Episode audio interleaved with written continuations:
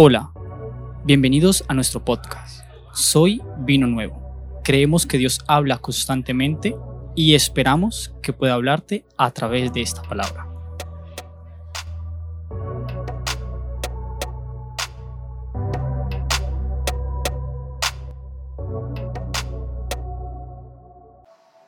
Amén.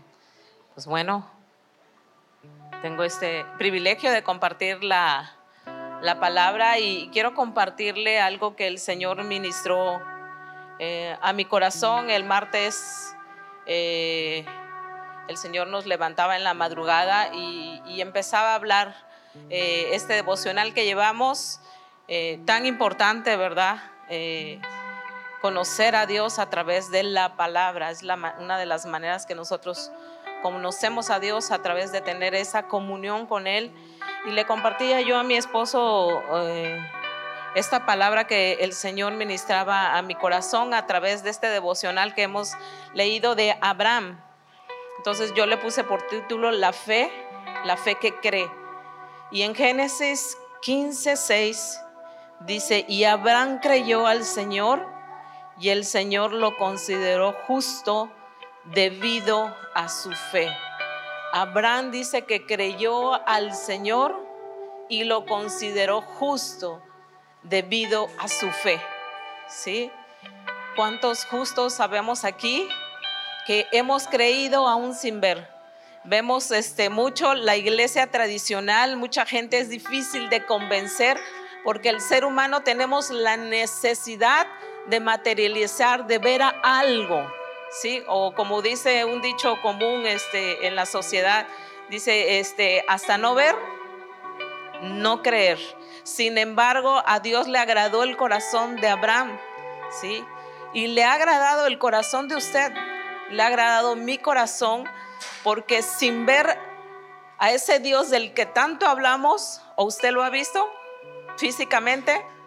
No, ¿verdad? No lo hemos, no lo hemos visto. Entonces, esa fe es la que nos ha movido de la iglesia tradicional, los que venimos de iglesia tradicional, ¿verdad? Y eso es lo que él le ha agradado a Dios, su fe. Esa fe en la que usted ha permanecido de que aunque no vea, usted ha creído. Entonces su fe es lo que lo tiene aquí. Su fe es lo que le ha movido de tener que ir y presentar ruegos a una imagen, de tener este, una estatua. Yo espero que usted no tenga allí, ¿verdad? Todavía San Martín de Porras. Es que todavía lo conservo, pastora, porque como todavía no consigo marido, ¿verdad? Lo tengo de cabeza, ¿no? Y estoy rogándole. Ese es el único que conservo, ¿verdad? O todavía traigo ahí la virgencita o no sé, una imagen en la cartera porque es de mi protección, me la dio mi abuelita. ¿Alguien trae algo así? No me asuste, por favor, ¿no? No. Entonces, fe es eso, ¿verdad? Cuando nos deshacemos de todas esas cosas y decidimos creer en alguien que usted y yo no vemos con ojos naturales. Nuestros ojos físicos no lo ven y yo leí algo muy eh, eh, hermoso que me, encantó. Se lo voy a leer. Estoy aprendiendo a manejar, predicar desde esta tecnología. Dice, es necesario que el que se acerque a Dios crea que le hay. O sea, usted se va a acercar a alguien que usted no ve, que alguien que usted no está viendo. Dice, la existencia de Dios es una verdadera una verdad fundamental de las escrituras que no se molestan en argumentarla o probarla. O sea, las escrituras no hay ninguna parte donde usted, por favor, cree en mí, por favor, o, le va a presentar para que eh, usted esté convencido. Simplemente Dios se presenta a su vida, llega a su vida a través del plan de salvación y usted decide si creer o no creer, ¿sí? Entonces, eh, esto es lo que a Dios le agradó de Abraham y eso es lo que le agrada a Dios de sus hijos. Usted y yo creemos en un Dios que no vemos. ¿Es correcto? ¿O usted tiene dudas de la existencia de Dios?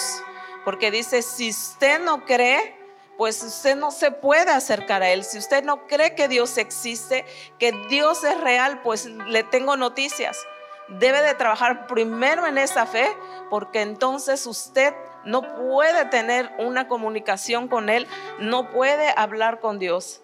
Dice, para creer, se encuentra en las Sagradas Escrituras. Nuestro principal fundamento para creer en la realidad de Dios se encuentra en las Sagradas Escrituras. Así como Abraham enfrentó uno de los mayores retos de fe, aún viendo que las circunstancias que sus ojos naturales veían, él decidió quitar la mirada de lo que veía y decidió mirar lo que no se veía, ¿sí? Entonces él decidió creer. Entonces usted y yo estamos en esa postura, así como Abraham. Entonces la verdad está fundamentada en dónde? En las escrituras. ¿Sí? Nosotros creemos por fe. Hace en una clase una persona me preguntaba, Pastora, este, este sacerdote Melquisedec del que se habla las escrituras y del que nadie sabe quién es. Y me decía que algunas doctrinas le enseñaban algunas cosas que no entendí, ¿verdad? Pero yo le decía, mira, toda la Biblia se trata de creer porque tú y yo no estuvimos en ninguno de estos acontecimientos, ¿sí? Entonces, porque lo dice la palabra, lo creo. Entonces aquí Abraham está diciendo que había un sacerdote, dice, llamado Melquisedec, incluso antes de que se instituyera la ley donde se establecía el diezmo, él dice que diezmó a este sacerdote. Entonces yo le decía, se trata de fe. O sea, lo está diciendo Abraham que había este sacerdote, en la historia leemos que había, y simplemente tú y yo no lo vimos, pero porque está aquí escrito, lo creemos. ¿Sí? Lo creemos. Y Dios nos deja un sinfín de historias de hombres que le creyeron, pero que cometieron errores, que cometieron faltas graves, pero Dios cuando te da una promesa, aunque tú le falles, Él no va a fallar. Algo bien interesante que pasó cuando Dios hace, eh, se llama este pacto que hace con Abraham, se llama el pacto abrámico, ¿verdad? Entonces le dice a, Abraham que iban a, sellar este pacto y le dice que le prepare un sacrificio y todo esto. Entonces dice que Abraham cuando ya estaban para eh, hacer ese pacto entre Dios y Abraham, dice que Dios, eh, que Abraham, eh, que Dios hizo caer, a, Abraham caer en un sueño muy profundo. Y cuando dice que Dios se paseó por toda este, ese sacrificio que Abraham preparó y cuando Abraham despertó, pues Dios ya había hecho, este, vamos a llamarle así, esa, esto que tenía que hacer de pasar en medio de los, del sacrificio y Abraham no participó y le dice a Abraham a Dios, Señor, me dormí, no participé de la fiesta, no participé de esto que se trataba de un trato entre tú y yo. Estamos haciendo un pacto, pero el pacto ahora no participé yo y se trataba de ti y de mí. Me quedé dormido, pero Dios lo permitió y Dios le contesta, porque Abraham, yo sé que tú me vas a fallar, porque eres un ser humano, pero yo no. Yo voy a cumplir la promesa que te he dado. Entonces Dios conoce nuestra naturaleza, que tú y yo le vamos a fallar, porque somos seres humanos luchando día a día en esta tierra en contra de lo que nuestro corazón anhela y aún no llega. Y muchas veces gente ha venido a mí y me ha dicho, siento que Dios no me escucha, siento que Dios no escucha mi oración, no siento respuesta. A veces usted ha sentido que se ha esforzado, ha orado, se ha consagrado, lee su devocional, viene a los discipulados, viene a los tiempos de oración, eh, sirve, ayuda, no sé en qué área, y llega un momento en el que se ha frustrado o nos hemos frustrado porque sentimos que Dios no escucha nuestra oración. ¿Cierto o no? ¿No le ha pasado a usted? Sí, pero porque Dios quiere que usted y yo seamos esas personas que le creamos a pesar de las circunstancias que vemos de manera natural. Entonces, nuestra verdad está fundamentada en las sagradas escrituras. Y si usted no lee la palabra, pues no va a creer las promesas que Dios tiene para usted. Porque mire, lo hermoso de las escrituras es que no nos cuentan un, ahora sí, un cuento color de rosa.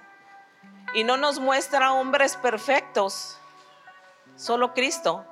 Si nos vemos hombres que acometen errores y aún siguen siendo usados por Dios. ¿Sí? Entonces, Dios no desea que usted sea perfecto, Dios quiere que usted le ame. Nada más. ¿Sí? Y no con esto estoy diciendo de que usted viva en la carne y, dando rienda a su naturaleza, ¿verdad? No. Pero cuando tú y yo vivimos dependiendo de Dios y a pesar de estas luchas y a pesar quizá del desánimo de que no vemos que lo que Dios quizá eh, leyendo la palabra usted tomó una promesa para usted o ahí en oración Dios le ha dado una promesa y ve que no llega, Dios desea que usted permanezca en esa fe, en que siga creyendo. En que no, no, yo veo que Dios no me responde, no tiene caso y se va desanimado, se aparta de Dios y deja de creer en Él. Inclusive, quiero decirle que muchos de los ateos viven enojados con Dios, porque seguramente tuvieron un conflicto con Dios por algo que no les concedió, porque les sienten que por culpa de Dios se le murió el papá, la mamá, los hermanos, los tíos son huérfanos, el papá lo dejó, la mamá lo maltrató, no lo sé. Son personas resentidas con Dios. Y entonces hoy vamos a, ver la, la, vida de Abraham. ¿sí? Y en Génesis 12, del 1 al 3. Dice, un día el Señor le dijo a Abraham, deja a tu tierra, tus parientes y la casa de tu padre para ir a la tierra que yo te voy a mostrar. Con tus descendientes voy a formar una gran nación. Voy a bendecirte y hacerte famoso y serás una bendición para otros. Bendeciré a los que te bendigan Maldeciré a los que te maldigan.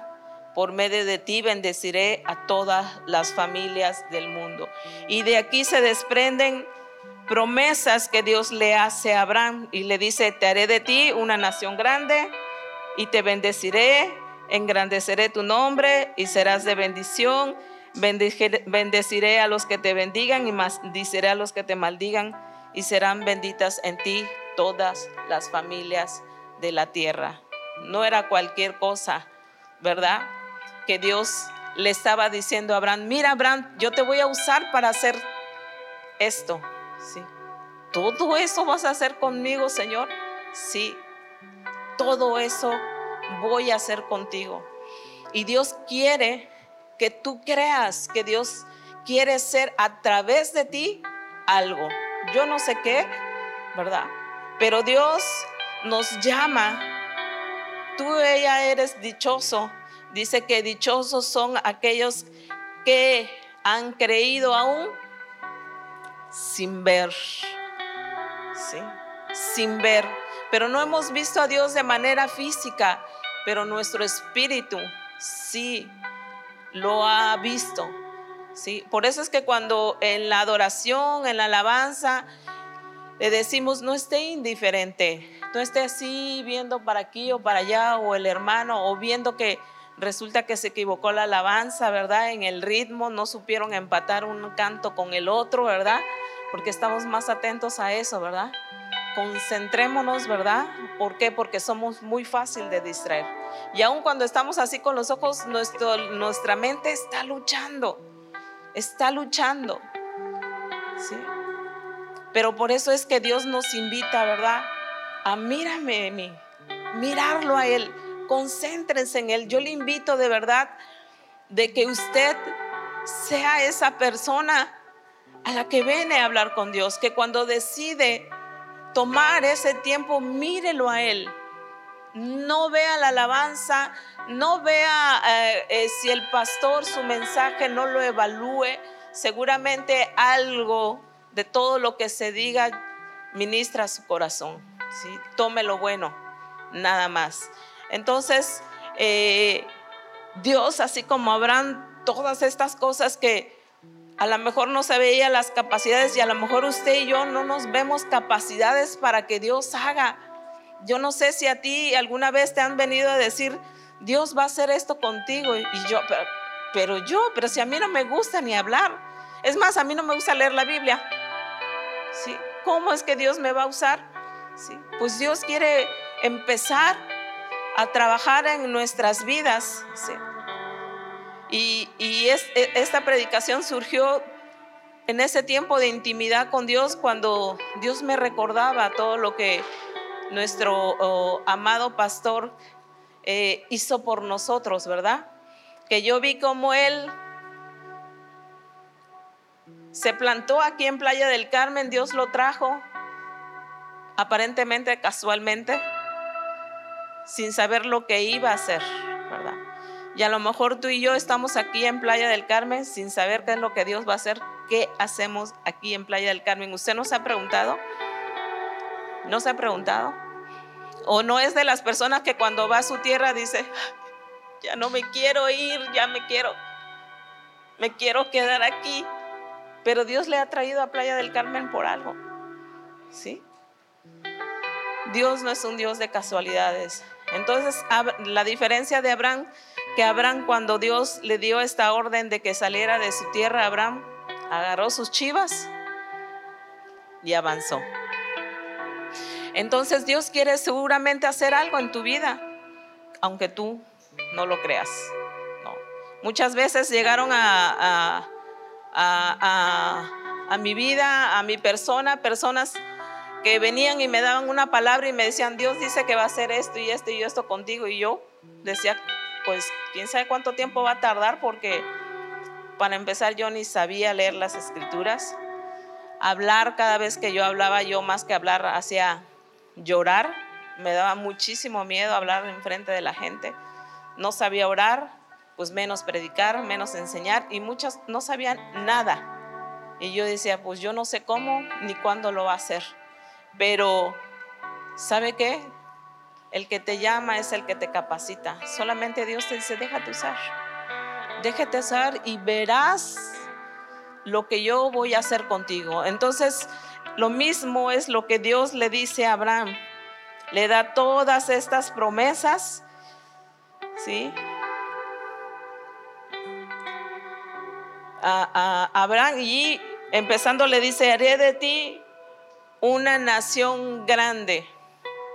Y Abraham empieza a, establecerse en un lugar, Dios lo llevó a una tierra, que, ¿a dónde lo llevó? A Canaán. No lo llevó a cualquier lugar, lo estableció en Canaán. ¿Sí? ¿Sabe qué es Canaán ahora? ¿Sabe lo que es la tierra de Canaán en, en Canaán en esos tiempos? Israel. Israel, el Canaán de esos tiempos es el Israel de ahora. El lugar que ocasiona muchísimo conflicto a las naciones. No lo plantó en cualquier lugar. Entonces, ¿qué es lo que quiere decir? Que Dios establece. Dios no, no te va a traer de un lado para otro. Y Dios lo que quiere es que tú ames el lugar donde te ha plantado.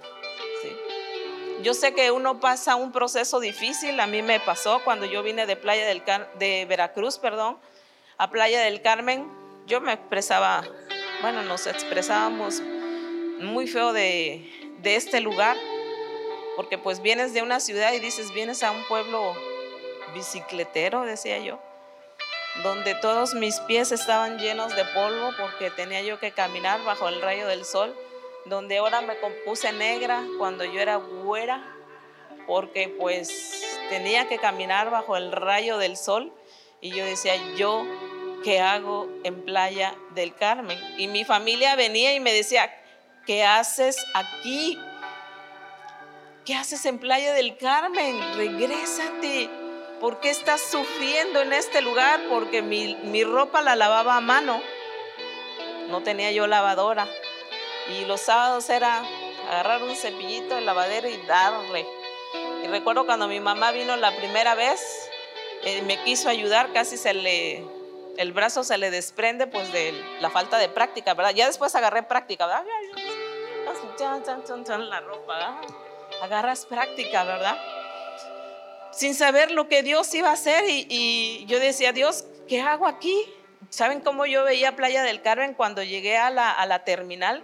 Se me figuraba una terminal de esas películas que ven como la del oeste, así, todo desértico, feo. Y cuando mi esposo me dice, te voy a llevar a dónde vamos a vivir, en un cuarto horrible, y yo decía, es neta que yo voy a vivir aquí.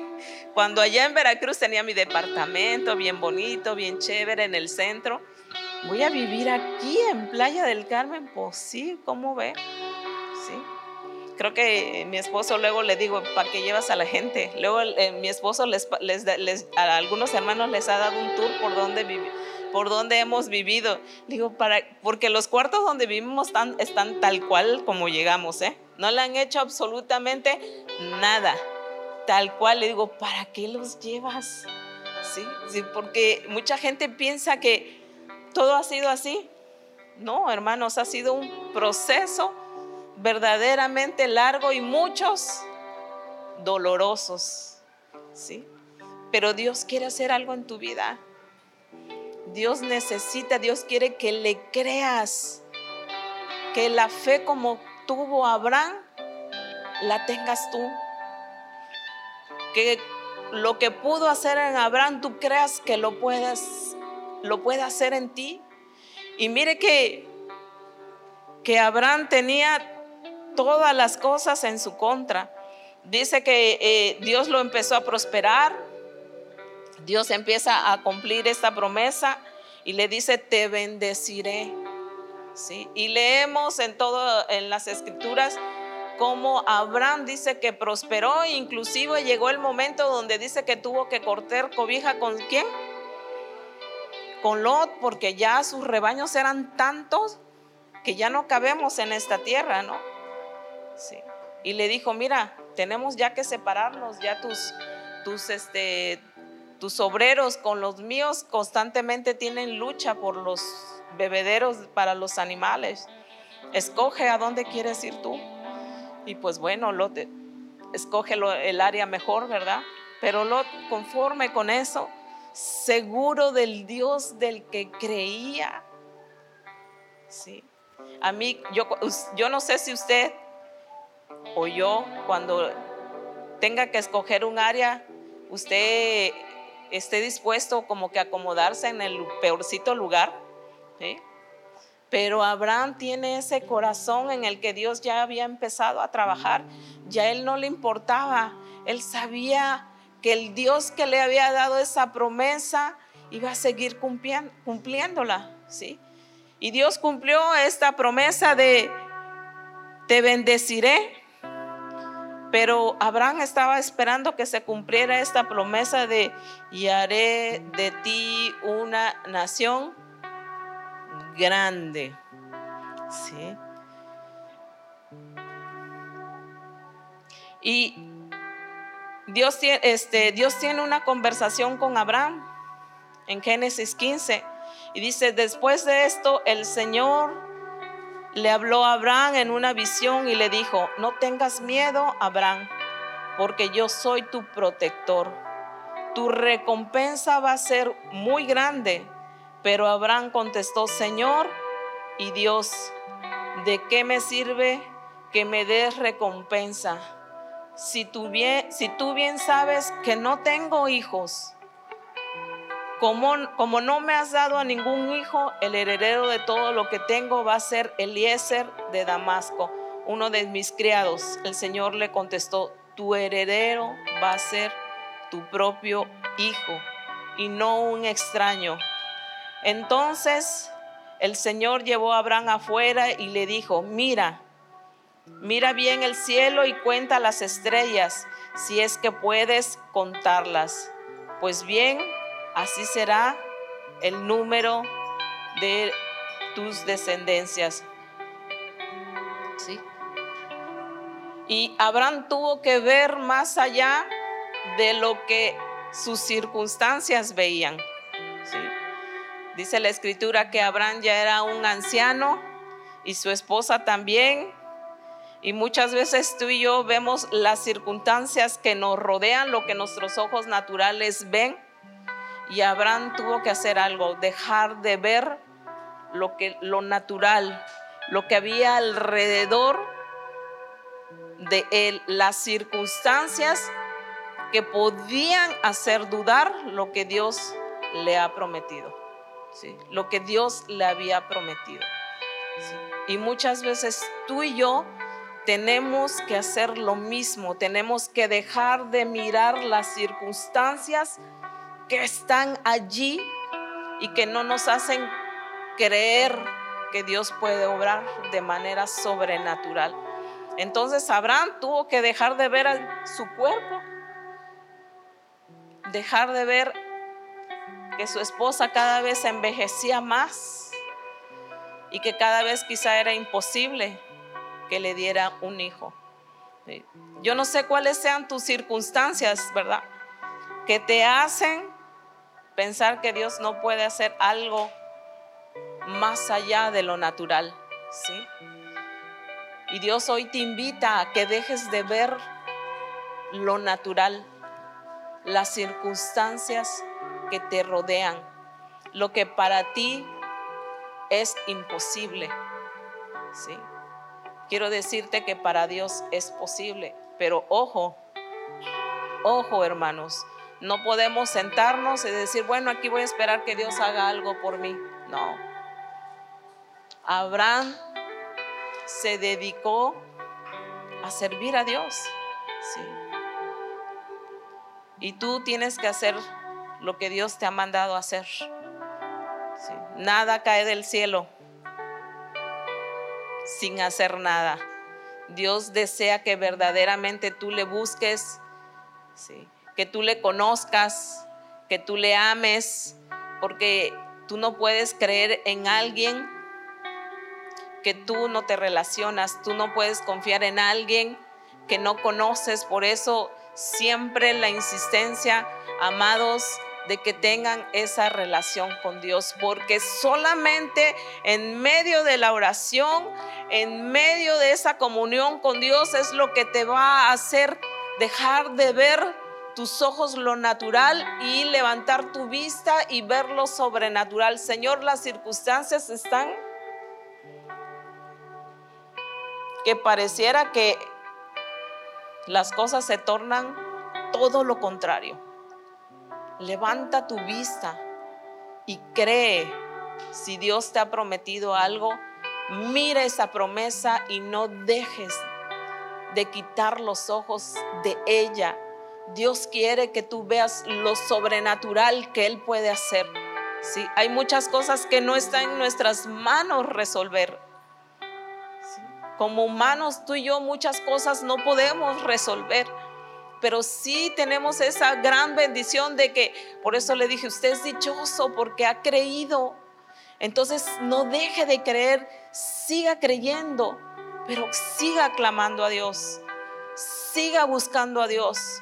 No se detenga, no permita que las circunstancias adversas le desanimen, le aparten de Dios, le hagan decir, no, yo creo que no. Y algo bien importante que le decía, Dios estableció en Canaán a Abraham. Usted necesita ser una persona estable. ¿sí? El que Dios haya establecido a Abraham en Canaán habla de estabilidad. ¿sí? Yo le invito, ¿verdad? Que usted ame Playa del Carmen primeramente. ¿sí? Si usted todavía es de las personas que luchan, no, añoro mi tierra, añoro mi parentela. Y yo no digo que se olvide de su familia, no. pero Dios hace algo donde nos poco a poco nos desprende de la familia.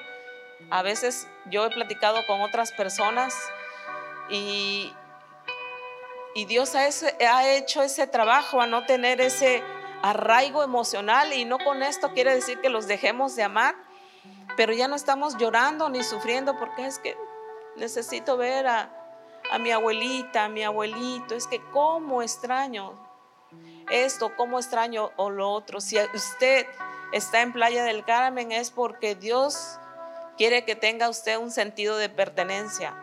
¿sí? Y si usted está todavía en ese proceso, yo le invito a que si está en Playa del Carmen es porque Dios lo tiene por algo. Ahora, si usted está en Playa del Carmen y Dios lo quiere en otro lugar, pues muévase al lugar donde Dios quiere usarle, ¿verdad?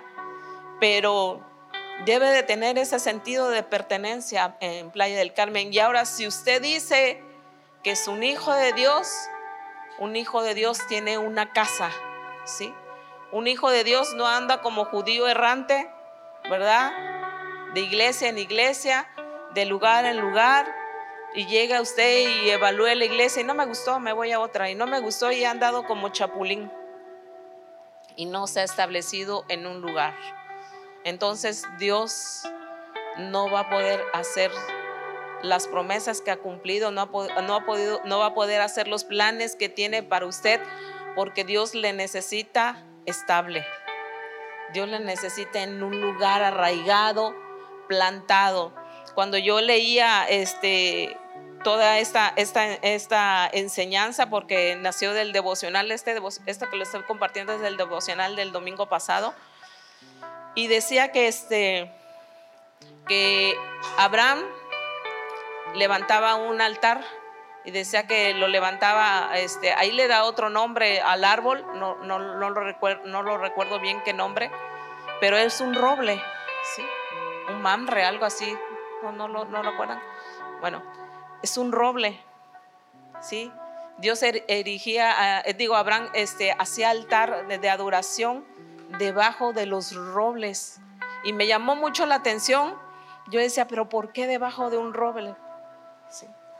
Y ahí, ese dicho dice, debes de ser fuerte como un... ¿Sabe qué característica tienen los robles? Leía yo que dice que para...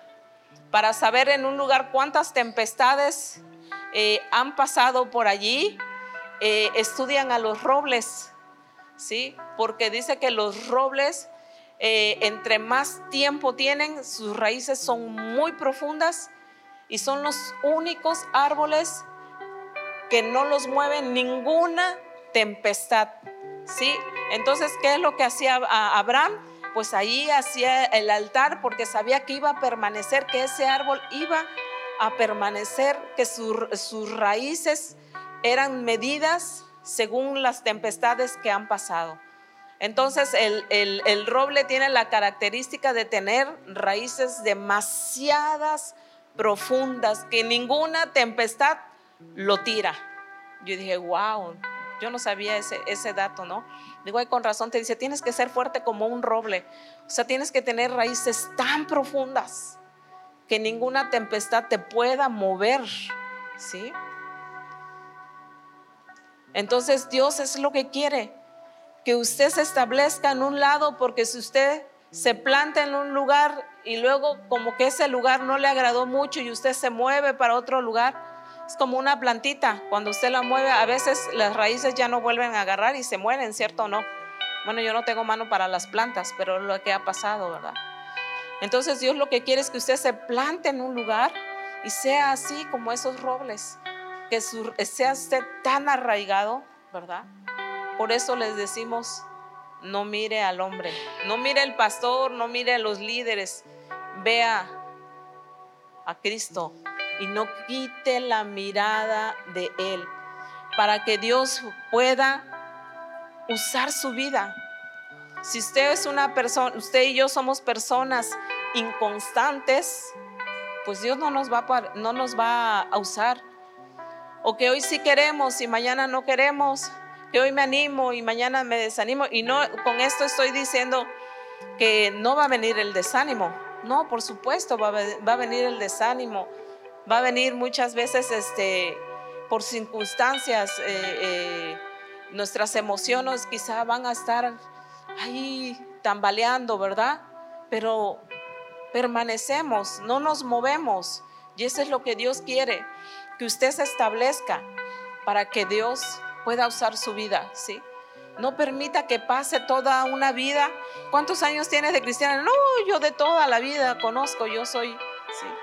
Pasa una señora que toma mucho por acá y, y al principio me causaba así media, media rareza porque pasaban mis, bueno, Saulo, alguna vez vi que Saulo pasaba y la señora le empezó como que a decir, eh, a chulearlo, como decirle cosas y, eso no me agradó. Yo le dije, oiga, él es un niño, estaba más pequeño, ¿no? Pero luego, poco a poco, la señora ya se acerca a mí y me saluda, hola, mi hija, ¿no? Y luego su baño es como por ahí, por la reja, de aquel lado de la entrada, ¿no? Porque siempre anda tomando la señora. Y ella siempre me dice, yo soy cristiana, mi papá era pastor. Y luego, creo, creo que estabas tú una vez, Lili, conmigo, ¿verdad? Cuando ella me dijo, le digo, ¿y luego qué pasó? Pues ando en el pecado. Pues ya sálgase del pecado. Desafortunadamente ella está en un estado ya demasiado arraigado. Es, es una mujer que pues vive en la calle por el alcohol.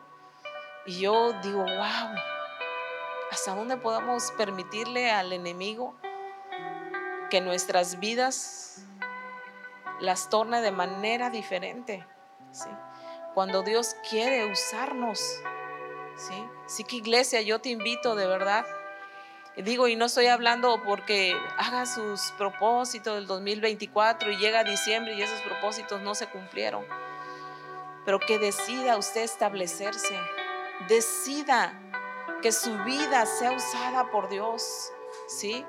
Entonces, Dios no lo ha establecido en cualquier lugar, Dios lo ha establecido en Playa del Carmen. Mucha gente quisiera vivir en Playa del Carmen.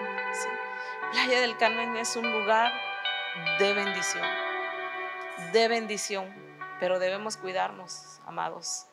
¿sí? Debemos creer que aquí Dios nos va a ser usada. Aunque mucha gente lo vea como ir a Playa del Carmen, Cancún, es ir al Sodoma y Gomorra, ¿verdad? No. Nosotros somos aquellas personas que debemos reclamar a nuestra Playa del Carmen. Ame a Playa del Carmen. Yo he aprendido a amar a Playa del Carmen. Y le digo, Dios, gracias por plantarme en Playa del Carmen, porque aquí también plantaste a un hombre que trajiste del DF por circunstancias por las que haya, haya sido. Y aquí tú lo usaste para alcanzar mi vida, para enseñarme, para instruirme, para abrazarnos como padre espiritual a mí y a mi esposo y hacer el papel incluso de abuelo de mis hijos. Digo, Señor, gracias. Gracias, porque si yo me hubiera quedado en Veracruz, quizá esa promesa no se hubiera cumplido o ni siquiera hubiera llegado en mi vida. Gracias. Y Dios es lo que quiere hacer con usted. Y así como Abraham las circunstancias, a lo mejor tú no tienes hijos, no tienes aún hijos que pariste de tu vientre, ¿sí? Pero Dios nos da la oportunidad de tener hijos espirituales. Yo le doy gracias a Dios porque solamente tengo tres hijos, pero vino nuevo para mí es cada uno de los que se han dejado amar son como hijos espirituales. No nada más somos padre de, de Nalai, de Yesé y de Saulo. Somos padre de aquellos que Dios ha plantado en esta iglesia, que aman vino nuevo y que ahora van al frente trabajando con nosotros. Nosotros nada más somos el instrumento que Dios puso en este lugar para que usted se uniera a, vino nuevo y ser esa iglesia, ¿sí? Vino nuevo no nos pertenece, amados, ¿sí? Pero de verdad agradezco a cada uno de ustedes y yo así me siento. Señor, gracias porque tengo muchos hijos. No nada más los que nacieron de mi vientre. Sí que si usted no tiene hijos físicos, usted puede tener hijos espirituales. Deje que Dios use su vida. ¿sí? Deje que Dios se extienda, deje que Dios eh, eh, se multiplique a través de usted. Abrace, abrace el Evangelio, abrace la obra de Dios y de verdad se ama tanto a, a los hijos espirituales como a los propios, porque te duele cuando les ocurre algo, te duele cuando sabes que están pasando alguna circunstancia. Yo te invito, ¿verdad? A de que, que tú dejes que Dios te use como, como, como padre espiritual, ¿sí? Y como les decía yo, Dios me encanta la Biblia porque Dios siempre nos muestra la, cara de las dos monedas, ¿verdad? De un Abraham que le obedeció, pero dice que ya tenía 10 años en Canaán establecido. Y a veces la espera desespera. Y vemos cómo... Eh, Dios dice en, Génesis, fíjense que no lo noté, pero dice, Saraí no podía darle hijos a su esposo Abraham, pero tenía una esclava egipcia que se llamaba Agar.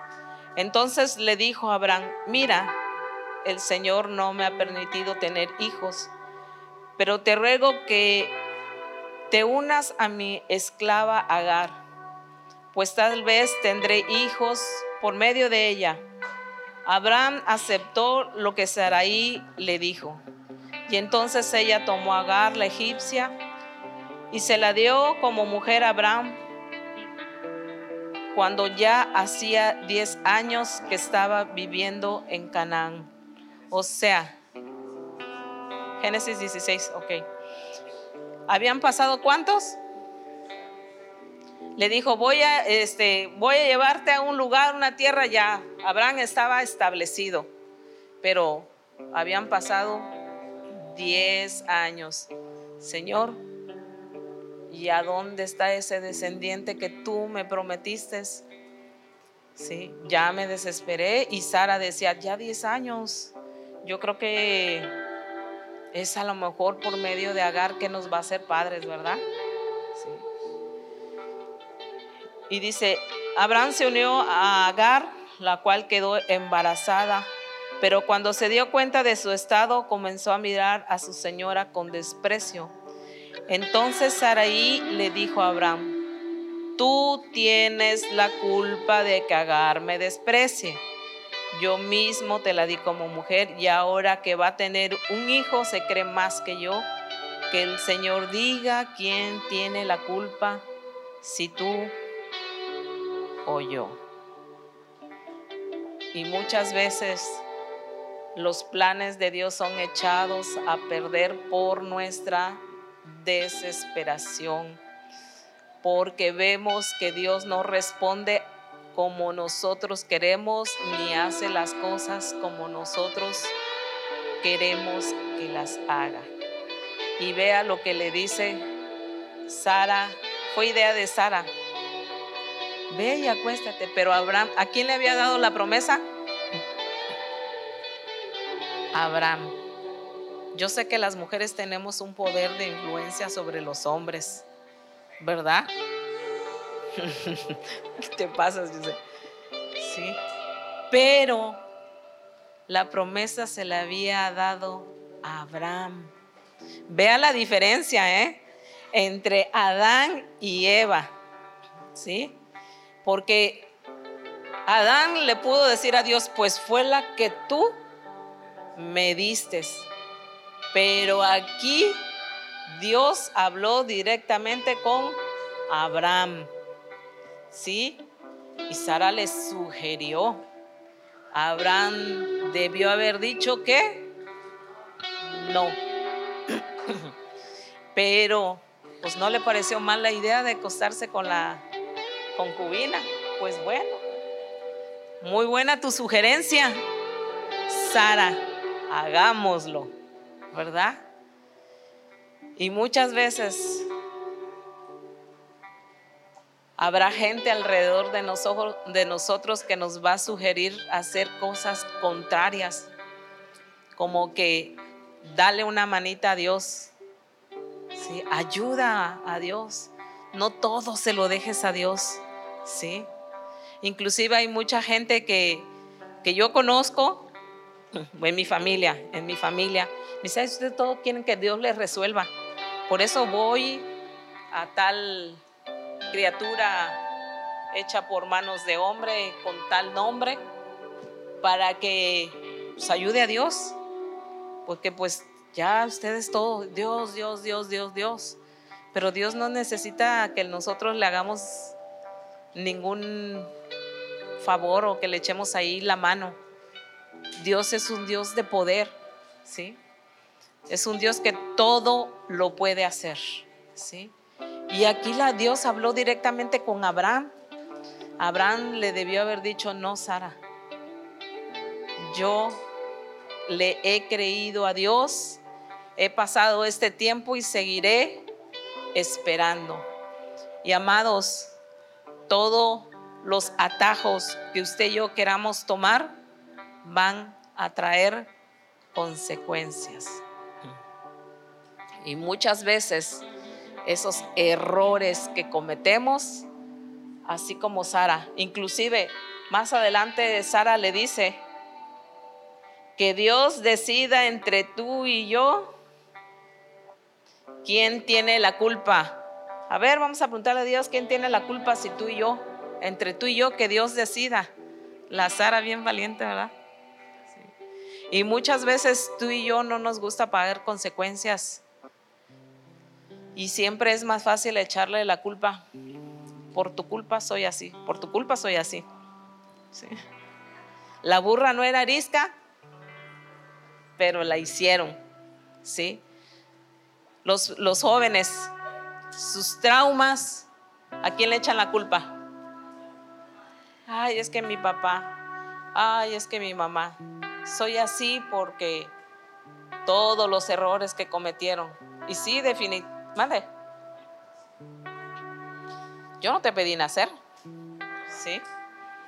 Somos seres que no nos gusta asumir las responsabilidades de los errores que cometemos. ¿Sí?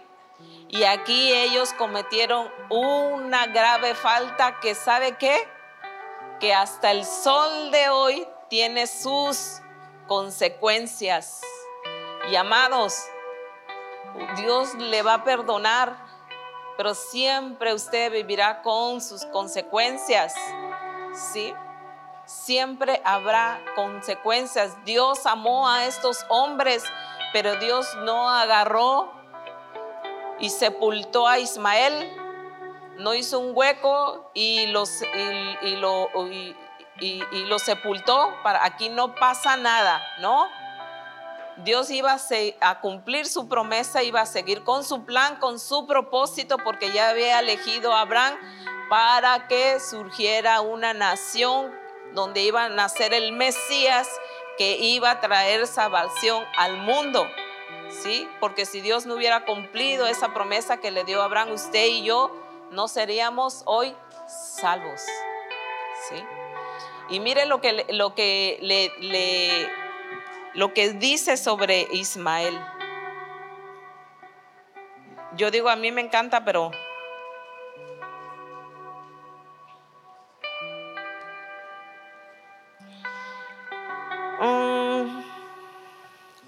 que por dónde le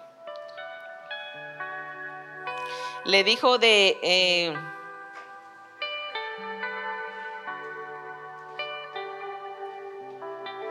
le, dijo a Agar, dice, estás encinta. Usted sabe la historia que después ella se tuvieron ahí pleitos y, Sara eh, le pidió que despachara a Agar, pero Agar antes había huido. Y el ángel le dice, estás encinta y tendrás un hijo y le pondrás por nombre Ismael porque el Señor escuchó tu aflicción. Vea, ¿eh? ¿Cómo describe la Biblia que iba a ser Ismael? Será arisco como un potro salvaje. Luchará contra todos y todos contra él. Pero él afirmará su casa aunque sus hermanos se opongan. Eso está en Génesis 16, 11, 12. O sea, tu consecuencia, Abraham, será esta. Será Ismael aquel que va a luchar con el, con el hijo de la promesa. Y hasta el sol de hoy, hermanos, Ismael ha peleado la progenitura, ¿sí? Mi sobrino me, me, ahora que fui me decía, tía, ¿quién crees que tenga razón, los palestinos o los de Israel? Él no conoce de la palabra. Yo le dije, hijo, es una historia muy larga que tendrías que entenderla desde los principios de los tiempos para, para saber. Y mucha gente, yo no sé si usted le ha, preguntado a gente, ah, que los palestinos, y ellos dicen que Israel los despojó de su tierra, pero es, es esta lucha, ¿sí? ¿Por qué? Porque ellos dicen que el que recibía la bendición, ¿quién era? El primer hijo, el primogénito. Entonces, ellos dicen, oye, si el primer hijo es el que recibe la bendición, ¿quién es el primer hijo? Ismael. Pero no es el hijo que Dios le dijo a Abraham que iba a usar y que iba a ser el conducto para bendecir a las naciones, para multiplicar su descendencia. Pero Sara, y Abraham quisieron ayudar a Dios, cometieron esa grave falta. Y tú y yo muchas veces hemos cometido faltas dentro, incluso ya conociendo a Dios. Y mire, Dios nos perdona. Pero yo, le, yo les he dicho a, a mis hijos, es mejor prevenir que reparar. Porque reparar cuesta, reparar duele, reparar trae consecuencias, ¿sí?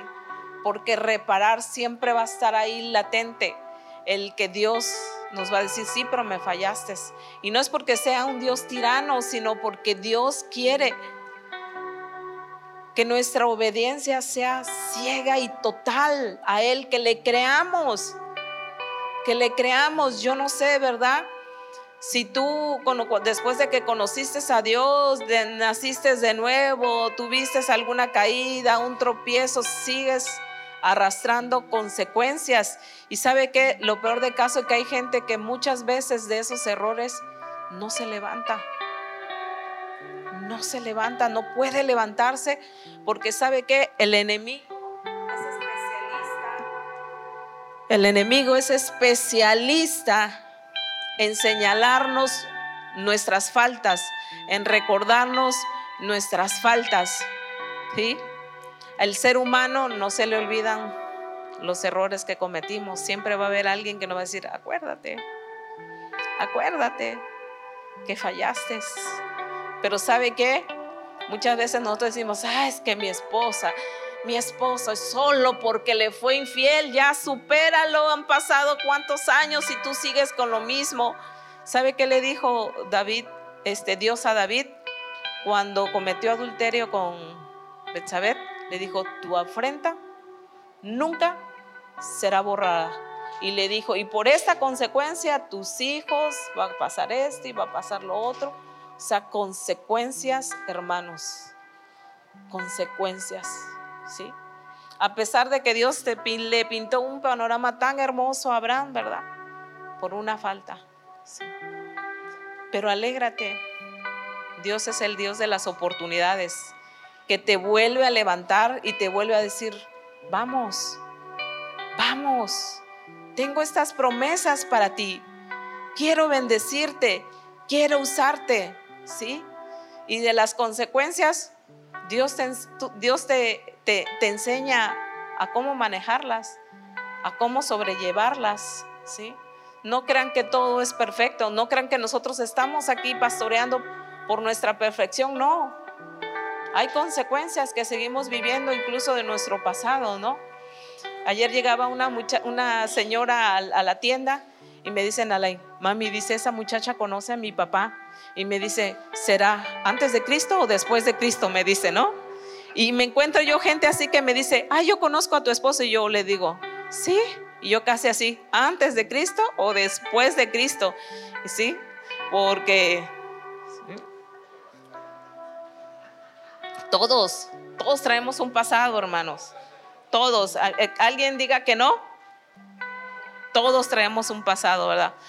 Ay, ¿a poco Lili va a tu iglesia? No, hombre, si la Lili no la conoces. Pero yo he visto su cambio, ¿sí? Yo he visto el cambio de Lili, ¿verdad? Sí. Ayer una hermana muy hermosa, preciosa, este, me decía, Lu, yo he visto cómo, cómo has cambiado. Ella me conoce desde que recién, de que, de recién convertida. Yo he visto cómo Dios ha cambiado tu vida y yo, ¿en serio? Sí, Lu, yo puedo ver, y ya ella me empezó a decir, yo veía que antes así y ahora así. Puedo ver esa templanza, puedo ver esa prudencia, esa sabiduría en ti. Y de verdad que eso me, a mí me alienta porque yo digo, ay, pues que todas las, mujeres me dicen que veo, tengo cara de enojona, mis alumnos me dicen que soy muy estricta y etcétera. No, Lu, dice, yo puedo ver los cambios que ha hecho Dios en ti. Hermanos, Dios hace cambios, se lo juro, ¿eh? Sí. Entonces, Dios es lo que quiere. Que aún de tus errores, aún de las consecuencias, Dios no se olvida de las promesas, Dios no se olvida de lo que te dijo que ibas a hacer. Si Dios te dijo que iba a usar tu vida, no sé, en el, en, el pastorado, en el evangelismo, eh, siendo un profeta, los dones son irrevocables, hermanos. Dios no te va a quitar algo que ya te había dado. Dios no es así. Dios no es como tú ni como yo que Perdono, pero no olvido. ¿Sí? Dios perdona, olvida. Las consecuencias son las que te hacen recordar que le fallaste a Dios. Pero Dios te dice, vamos, no lo vuelvas a hacer. ¿Sí? Levántate, no te quedes tirado, pero camina. Entonces eso es lo hermoso de Dios. Entonces a pesar de la falla que había cometido eh, a Sara y, y Abraham, Dios no iba a detener su plan. ¿Por qué? Porque estaba en juego una nación. Una nación que eligió para dar a conocer el plan de salvación. Y a la nación a la cual tú y yo pertenecemos, dice, y haré de ti una gran nación. Y dice que somos una nación santa, escogida por Dios sacerdotes, linaje escogido. Tú y yo, gracias a esa promesa, hoy pertenecemos a esta nación a la que eh, a la que Dios a través de la promesa de Abraham cumplió.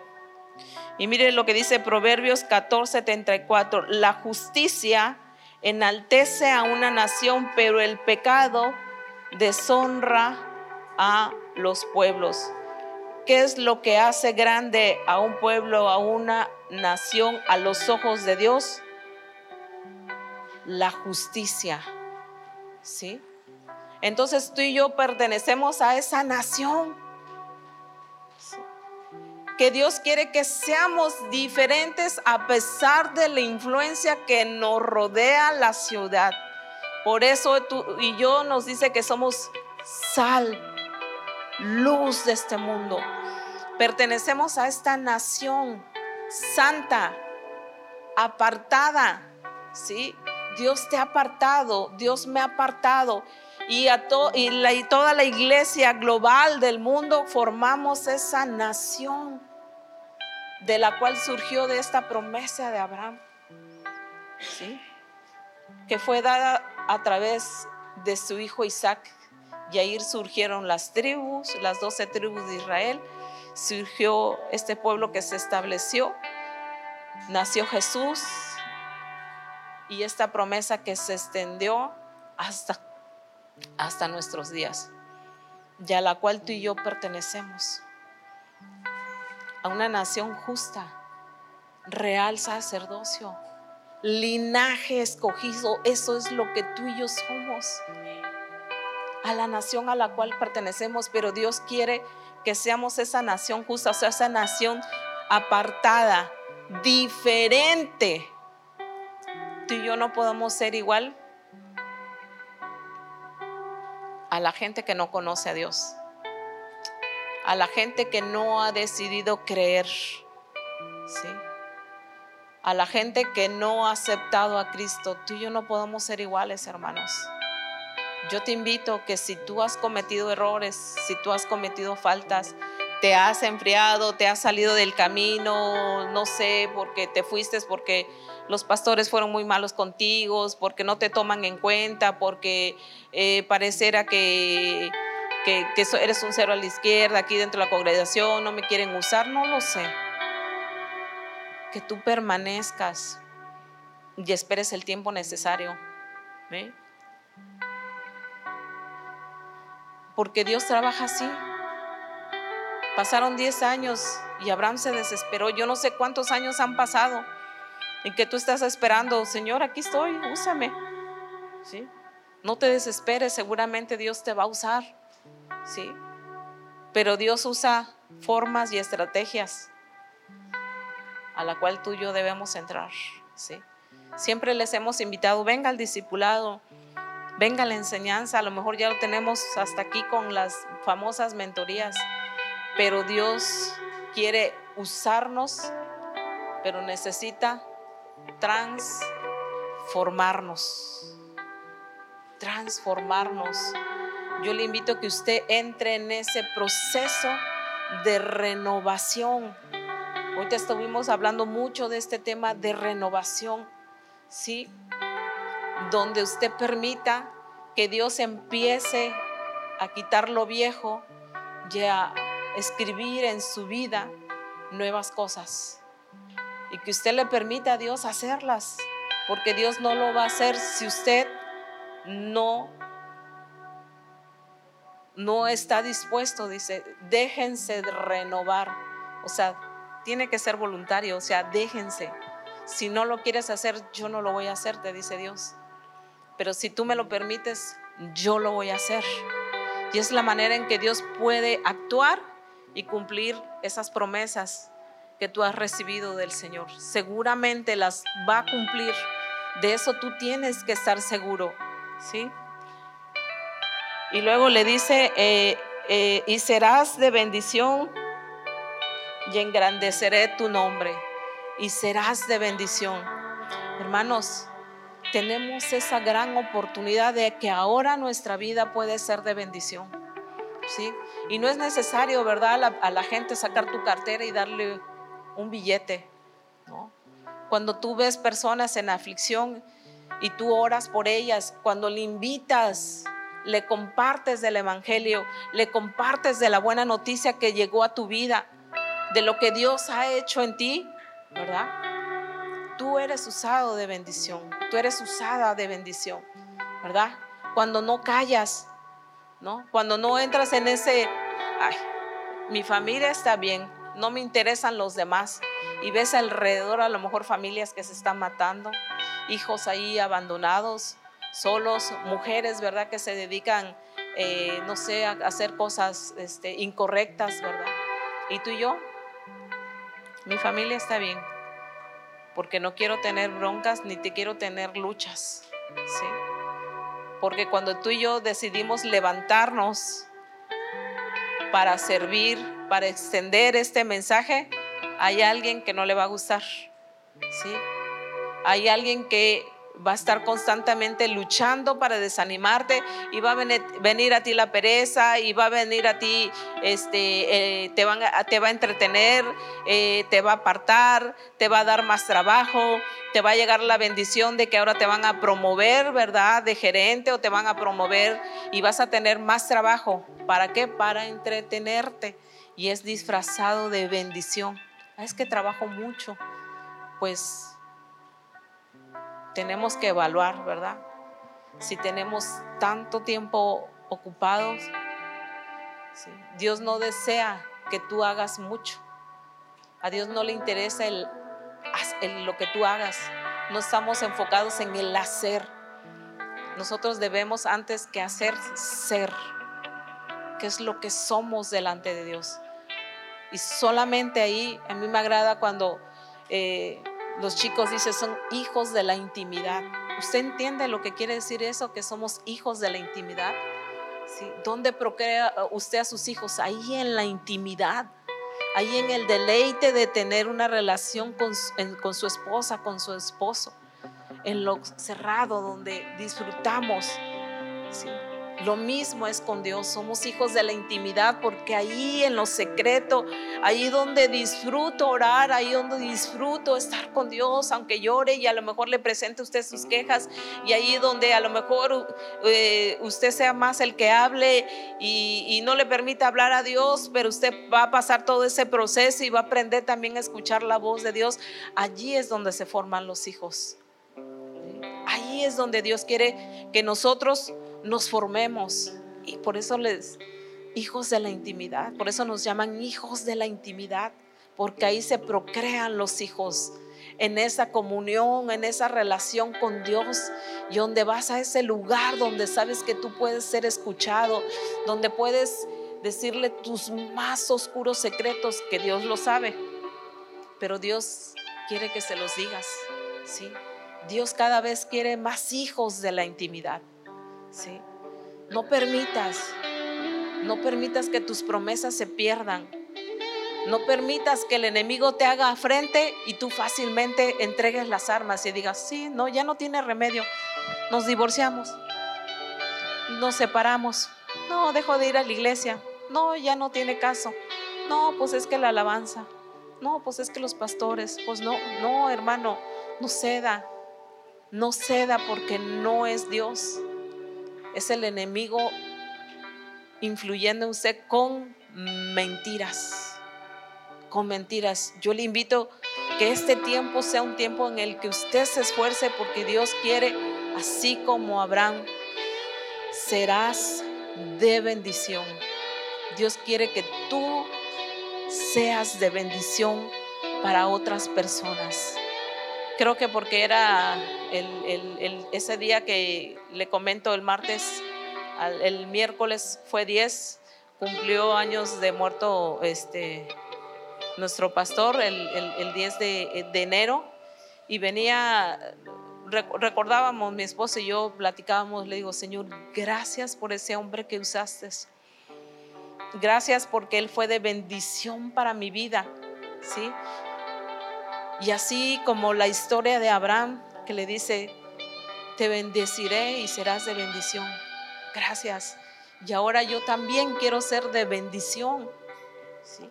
Para otros, para otras, ¿sí? Dios nos llama, hay un canto que dice, ¿dónde están las Esther? ¿Dónde están los Abraham? ¿Dónde están los Daniel? ¿Sí? Por eso es que Dios nos deja escrita aquí en la palabra estos ejemplos, ¿sí?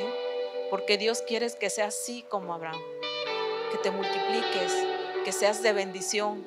Y yo agradecía, Señor, gracias. Gracias y ponía ese canto yo, tus cuerdas de amor cayeron sobre mí. Yo le decía a Dios, gracias porque llegaste a mi vida por ese amor incondicional. A lo mejor tú has sentido que nadie te ha amado, a lo mejor tu padre te abandonó, tu madre te abandonó y hay cosas que nosotros no entendemos. Yo digo, a mí no me afectó que mi padre me abandonó, pero Dios insistentemente me decía que yo tengo una raíz de abandono. ¿Por qué? Porque Dios lo sabe. Yo decía, Señor, pero no me importa no soy de guardar, ay, sufrí, ay, mi papá me abandonó, pero Dios sabe, porque Dios hizo una estructura de la familia. Dios hizo un diseño en el que yo puedo conocerlo aquí. Digo, Señor, si tú lo dices es porque así es, entonces. ¿sí? Pero le digo, Señor, gracias porque tus cuerdas de amor cayeron sobre mí. Si tu amor no hubiera me hubiera mirado, si tú no hubieras volteado a verme, yo no sé qué sería de mi vida. No sé qué pasaría. No sé qué hubiera pasado con mi esposo. No sé qué hubiera pasado con mis hijos. A lo mejor andaría yo correteándolos o metiéndolos, eh, pensando en qué centro de rehabilitación meterlos. Digo, Señor, gracias. No son perfectos, han cometido errores. Sí, pero gracias, Señor, por mi vida. ¿sí? Y tiene que empezar usted, hermano, hermana. No espere que cambie el de al lado, no espere que cambie su esposo, no espere que cambie su esposa, no espere que cambien sus hijos. Cambie usted. Cambie usted. ¿Sí? Usted y yo no podemos, no tenemos el poder de cambiar a nadie, porque mide Dios en la libertad te dice, ¿quieres? Y si quieres, vamos. Pero si no, Él respeta esa decisión. Entonces tú y yo no podemos eh, cambiar a nadie. Y, le dice a Abraham también, dice, y engrandeceré tu nombre. ¿Sí? Y los que conocen, conocieron al pastor Laureano y y a lo mejor dirán, ah, se tuvo que morir el pastor para que hablaran de él. No, siempre hemos reconocido a ese hombre que hizo muchas cosas por nosotros. ¿Cometió errores? Sí, pero pues ahí que Dios las ajuste con él, ¿verdad? Y así como cuando iba Jesús al pueblo de Israel, ¿qué decían los fariseos? ¿Somos hijos de qué? Somos hijos de nuestro padre Abraham. ¿sí? Se deleitaban, se gozaban en decir que somos descendencia de Abraham, ¿sí? Yo cuando recién llegué a, la iglesia, yo oía que cantaban, este, nuestro padre Abraham tiene muchos hijos, uno de ellos hoy, no sé cómo ve el ritmo, si ¿Sí, ha escuchado ese canta? Hasta hacían marchar a los niños, nuestro padre Abraham tiene muchos hijos, uno de ellos soy, pues bueno, usted y yo somos de esa generación, de esa nación que surgió. Qué bendición. Y enalteceré tu nombre. Y Abraham dice, Dios es el Dios de Abraham, el Dios de Isaac y el Dios de Jacob.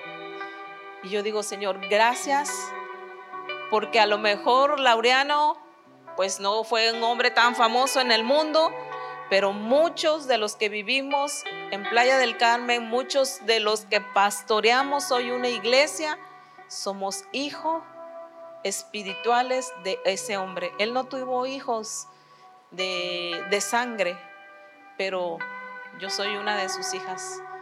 Mi esposo es uno de sus hijos. Y usted siempre escuchará en vino nuevo agradecer a Dios por la vida de Laureano Chávez. El hombre que se atrevió y le creyó a Dios que lo sacó de ser un alcohólico tirado en las calles. Y pude ver cómo Dios obró en él. Y digo, Señor, solamente tú pudiste haber hecho eso. Sí, engrandeceré tu nombre. Gracias, Señor. Gracias porque siempre recordaremos y yo sé que aunque aquellos que se apartaron eh, eh, en algún tiempo y que ya no tenían alguna relación con Él, algún recuerdo bueno tendrán de Él, porque Él supo hacer cosas buenas en sus hijos espirituales. ¿sí? Tenga hijos espirituales, siembre, siembre la semilla del Evangelio. Y yo sé que aquellas personas que usted le hable o aquellas personas que a usted le compartieron del Evangelio, usted siempre los va a recordar. ¿sí? Y siempre dice, gracias por este pastor, gracias por este hermano, gracias por aquel que me compartió, gracias por la casa en la que nací. ¿sí? Tenemos que ser hijos agradecidos. Aunque hayamos tenido malas experiencias, yo estoy seguro, segura que algo bueno Dios hizo en su vida ahí en ese lugar. Sí. Tenemos que aprender a que pesen más las cosas buenas que las malas, porque a donde usted vaya va a haber seres humanos. Sí. Seres humanos y si los grandes hombres que Dios usó fallaron, pues imagínese usted que usted y yo nos fallamos. Dios no nos engaña. Dios nos muestra siempre las dos caras de las monedas. Y dice, y a los que te maldijeran, te eh, maldeciré, y a los que te, a los que te bendijeran, bendeciré, y a los que te maldijeren, te maldeciré. Usted y yo, Dios nos ha dado ese poder en nuestros labios. Yo le comentaba a esta persona con la que hablaba ayer, que me decía que veía en mí que yo estaba más tranquila, que veía todos estos cambios en mí. Le digo, te, digo algo, le digo, fíjate que hay una, le voy a comentar de la persona que le platicaba yo ayer. Le digo, hay una, una mujer que, que vino aquí a la iglesia, se fue, salió, la verdad, no sé cuál sea el, el detalle, el problema, el asunto, no lo sé, pero se ha dedicado a hablar de nosotros, no sé qué diga, la verdad, este, y nos dicen que habla, que este lugar es una secta, que el pastor, que la pastora, que no sé qué. Siempre vienen y nos hacen comentarios. Inclusive una amiguita un día la grabó y me dice, Luz, mira lo que dice esta persona de ti. Y yo le dije, no lo quiero escuchar, borra ese, ese video. Y le decía yo a mi esposo, le decía, ¿quieres que te diga algo? No me enoja cuando vienen y me dicen, ah, que... Y una de las que está cerca de mí, pero un día le voy a dar una arrastrada. Un día cuando la vea le voy a decir que quién sabe qué, que quién sabe cuándo, ¿no? Como defendiéndonos, ¿no? Y le decía yo a mi esposo, fíjate que pasa algo en mí que Dios me hace sentir que si yo la maldigo a ella, que si yo digo algo en contra de ella, se va a cumplir y Dios ha cerrado mis labios, guardado mi corazón y cada vez que la veo, pastores, pastores, nos saluda. Hola. Y Dios me pone a orar por ella. Yo digo, qué raro eres, Señor. En otro tiempo, quién sabe qué le hubiera hecho, ¿verdad? O qué le hubiera dicho, por lo menos. Pero Dios eso me ha hecho sentir, si tú la maldices, esa maldición se va a cumplir. Y sabe qué? En muchas cosas a veces yo prefiero quedarme callada, guardar silencio, porque yo sé que cuando abra mi boca, a lo mejor inclusive personas a las que amo, pueda decirle palabras que sin darme cuenta son maldición y se van a cumplir en su vida. Y cuando yo leía, sí es cierto, Señor, no nos damos cuenta que cuando nosotros en medio de nuestro enojo, podemos maldecir, inclusive a los hijos, se van a cumplir esas palabras. Y eso es lo que Dios ha hecho en mí.